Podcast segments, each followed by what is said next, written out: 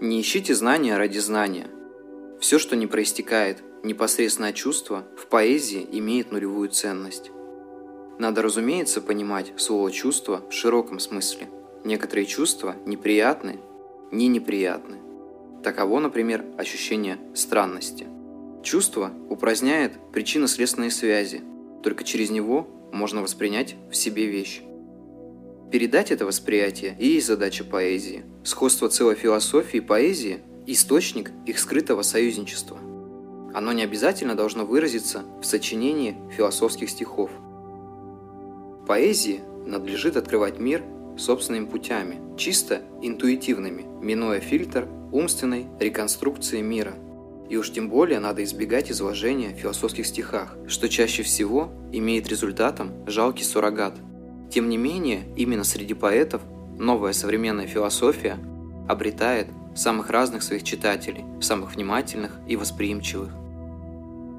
Точно так же только философы, точнее некоторые из них, в состоянии уловить, вытянуть на свет и осмыслить истины, таящиеся в поэзии. Поэзия способна почти так же, как непосредственное созерцание, и в гораздо большей степени, нежели старая философия, дать им материал для обновления представления о мире. Чтите философов, но не подражайте им. Ваш путь, увы, иной. Он неотделим от невроза. Пути поэзии и невроза пересекаются и чаще всего на последнем этапе сливаются. Поэтическая струя почти неминуемо растворяется в кровавом потоке невроза. Но выбора у вас нет, другой дороги тоже. Постоянная работа над своими навязчивыми мыслями и состояниями в конце концов доконает вас, превратит в недееспособную развалину, снедаемую тревогой или опустошенной апатией.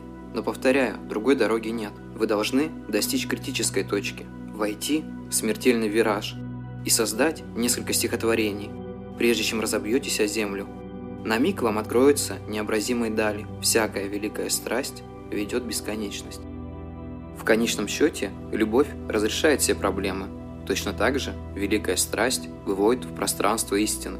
В пространство совершенно иные, где находиться мучительно, но где взгляд обретает зоркость и ясность где вещи предстают в первозданной чистоте, в прозрачности истины. Верьте в торжество истины, красоты и добра. Общество, в котором вы живете, стремится вас уничтожить. Это взаимно. В качестве оружия оно использует равнодушие. Вы не можете позволить себе того же. Следовательно, нападайте. У любого общества есть свои уязвимые места, свои болевые точки. Найдите их и нажмите как можно сильнее. Углубляйтесь в темы, о которых люди не хотят слышать. Показывайте изнанку жизни, напирайте на болезнь, агонию, уродство. Настойчиво говорите о смерти, о забвении, о ревности, о равнодушии, фрустрации, отсутствии любви. Будьте гнусны, и вы будете правдивы. Никуда не вступайте. Или вступайте, а потом сразу же выходите – Никакая общественная идея не должна привлекать вас надолго. Борьба бок о бок с единомышленниками делает человека счастливым. Вам этого не нужно. Ваша стезя – несчастье. Ваша сторона жизни темная. Ваше призвание не в том, чтобы предлагать какие-то пути и строить теории. Если можете этого делать, делайте. Но если приходите к неразрешимым противоречиям, скажите об этом.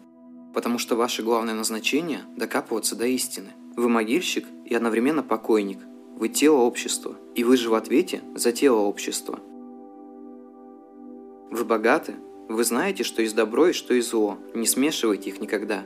Не дайте себе увязнуть в толерантности, это печальный признак старости.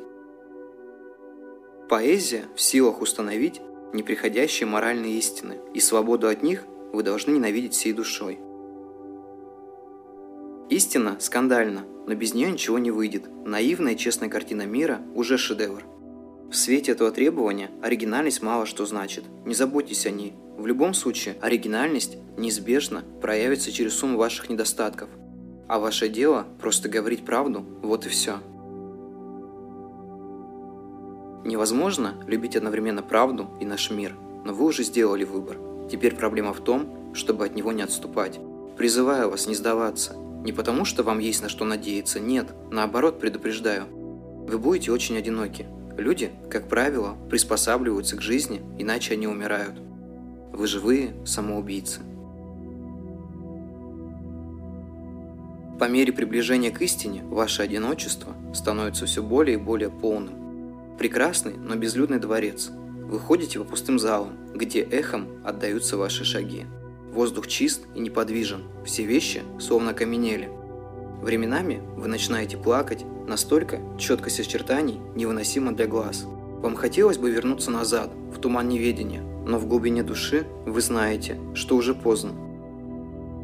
Продолжайте, не бойтесь, худшее позади. Конечно, жизнь еще потерзает вас, но вас с ней уже мало что связывает. Помните, вы в сущности уже умерли.